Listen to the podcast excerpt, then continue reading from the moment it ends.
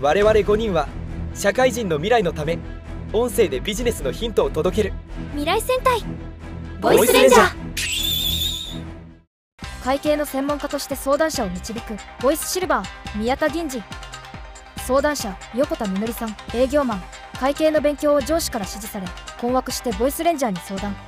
第2話会計って何を勉強したらよい相談ってカラオケボックスでするんですねところでなんで私ここにいるんでしたっけ今日は宮田さんが対応するって言ってましたよねだって白石さんもし君に相談来たらどうしていいかわかんないでしょ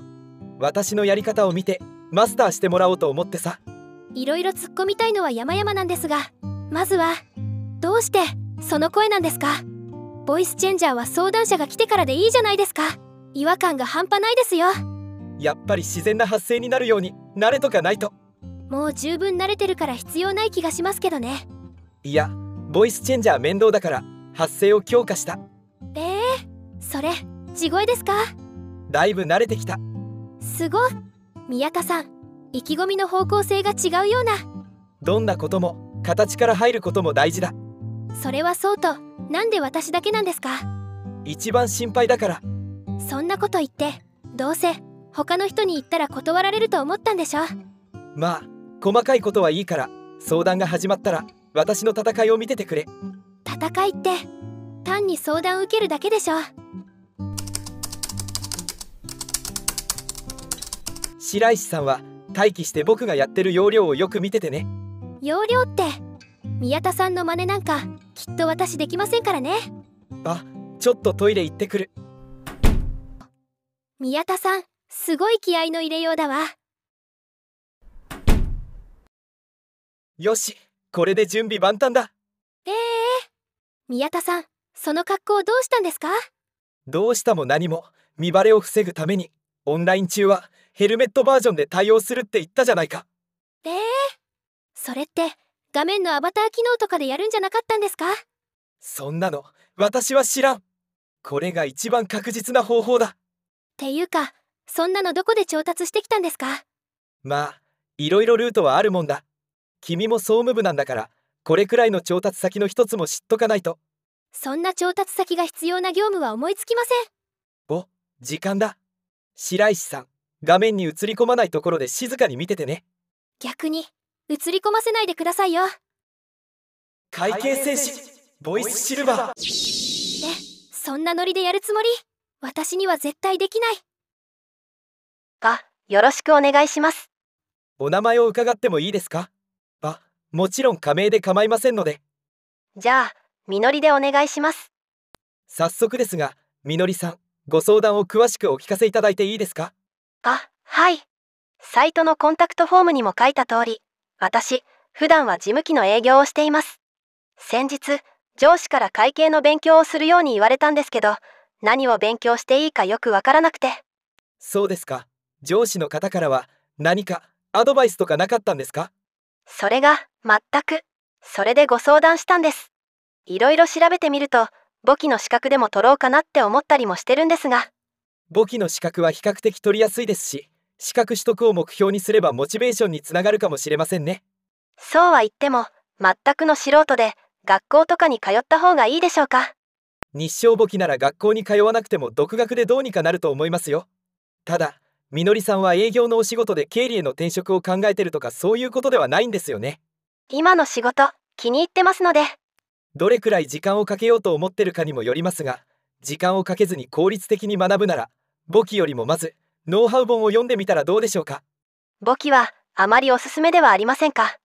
専門用語がわかるようになる点では簿記の学習は悪くないかもしれません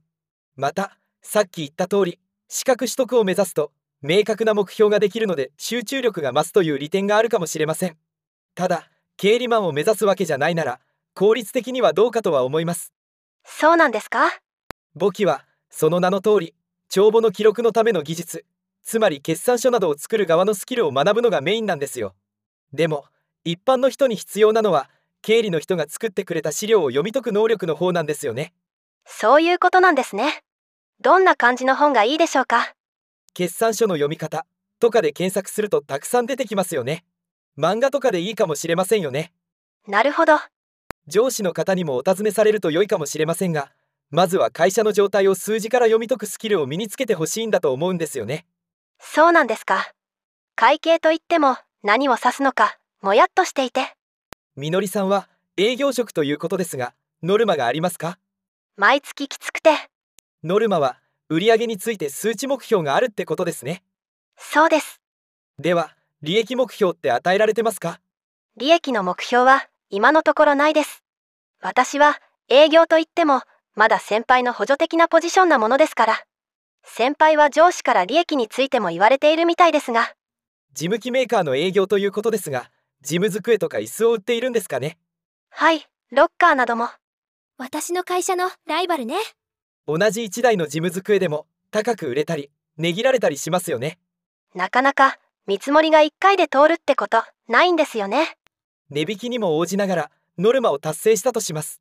それでも会社は利益が出ないことがありますえそんなことあるんですか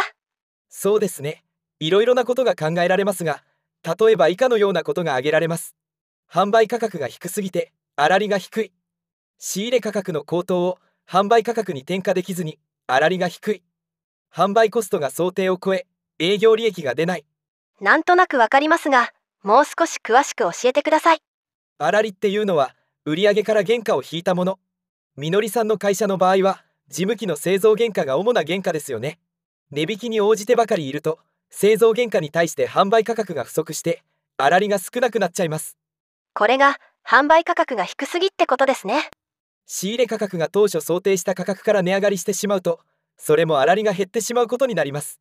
最近はインフレ円安や戦争の影響で海外からの資材価格も上がっていて販売価格に転嫁できないとこうなっちゃいますよねこれ部内でも時々話題になってます最後の販売コストとは商品を売るためにかける経費です例えば営業マンの人件費や広告費なども販売コストですよね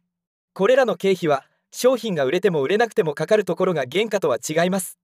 薄利多売をするために営業マンの残業が一気に増加したり売れない状況打破のために広告費を追加投入すれば物は売れるかもしれないけど利益は逆に減ってしまうこともありますよね利益にもいろいろな種類があるんですね会計の世界は大抵加減上場の簡単な計算で数値を集計しています複雑な計算はしていないんだけど専門用語を理解していないと急に話についていけなくなるところがありますよねそうなんですよ縁がない言葉ばかりで分かりにくいんです会計の役割は大きく分けて2つあるんです一つは税金計算や株主への報告のためなど外部の関係者向けの報告そしてもう一つは社内の事業運営のためきっとみのりさんは2番目の社内の事業運営のために会計を身につけるといいんだと思うんですよね確かに私に税金計算は無理です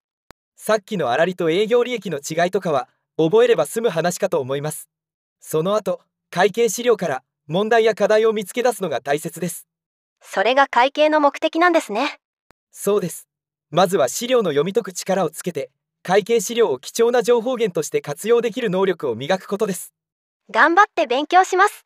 そしてここが一番大切なんですがそこから得られた情報に基づいて行動に結びつけることです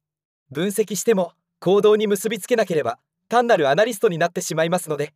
会計は数字しか表現されていませんが行動に結びつけるには数字ではないものに変換する能力が必要なんです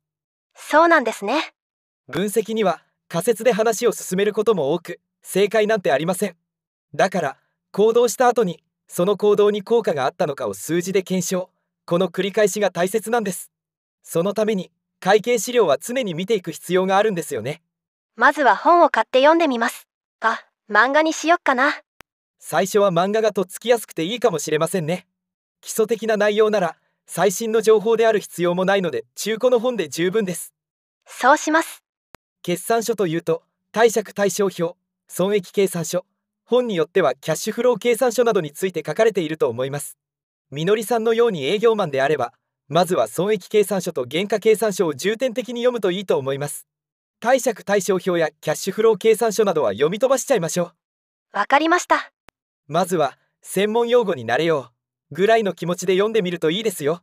本を読んだらまた相談させてもらっていいですかもちろんです今日はどうもありがとうございました。参考になりました。それではさようなら連絡待ってます宮田さん心配しましたけど普通にやれるんですね何がてっきりはちゃめちゃになるのかと思ってましたよ失敬なことをあ声出ちゃった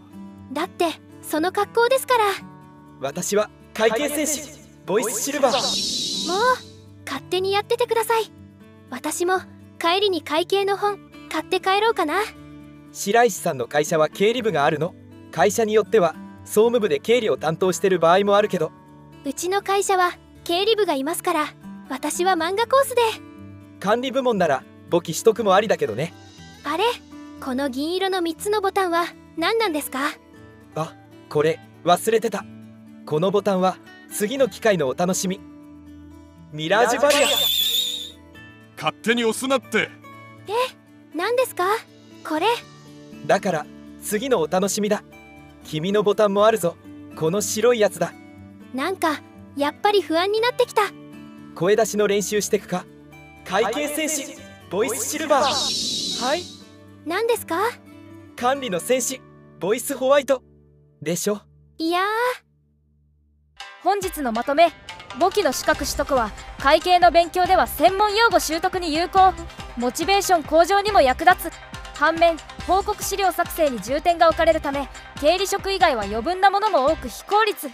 まずはハウツー本で決算書を読む力特に専門用語をマスターすると良い決算書のうち貸借対照表やキャッシュフロー計算書は後回しにして損益計算書と原価計算書の専門用語を覚えるところから始めると良いお聞きいただきありがとうございましたボイスレンジャーは毎週金曜配信です番組登録、高評価よろしくお願いします。コメントもお待ちしております頼みますよ